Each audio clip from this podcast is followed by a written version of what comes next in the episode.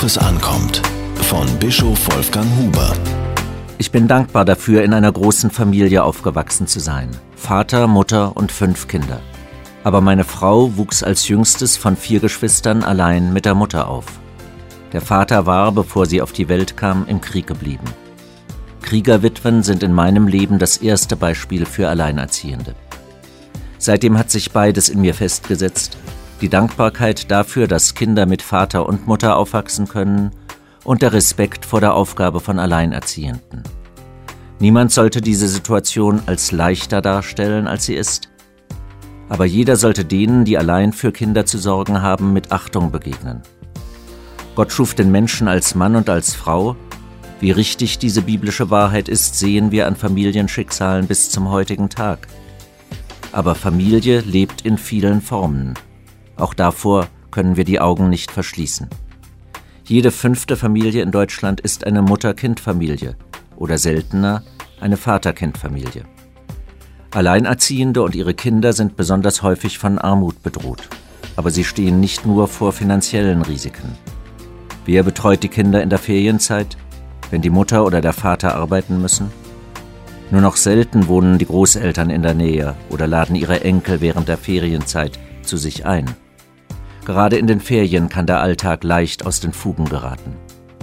In Berlin leben 90.000 alleinerziehende Mütter und 9.000 alleinerziehende Väter.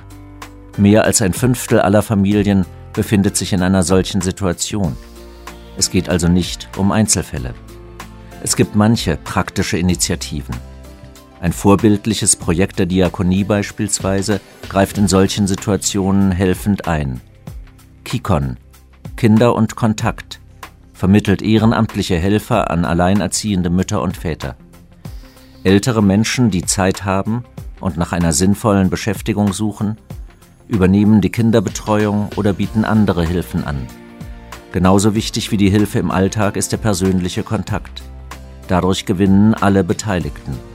Die Helferinnen und Helfer schenken ihre Zeit und nehmen dadurch an den Erlebnissen der Kinder teil. Mütter und Väter werden entlastet, die Kinder begegnen einer neuen Bezugsperson, sie erhalten neue Impulse. Es ist nicht gut, dass der Mensch allein sei, so heißt es in der Bibel. Ehe und Familie bleiben das Leitbild unserer Gesellschaft. Doch die Vielfalt von Lebensformen ist eine Tatsache. Sie zu leugnen hat keinen Sinn. Familien leben in einer großen Bandbreite zwischen Netzwerk und Patchwork.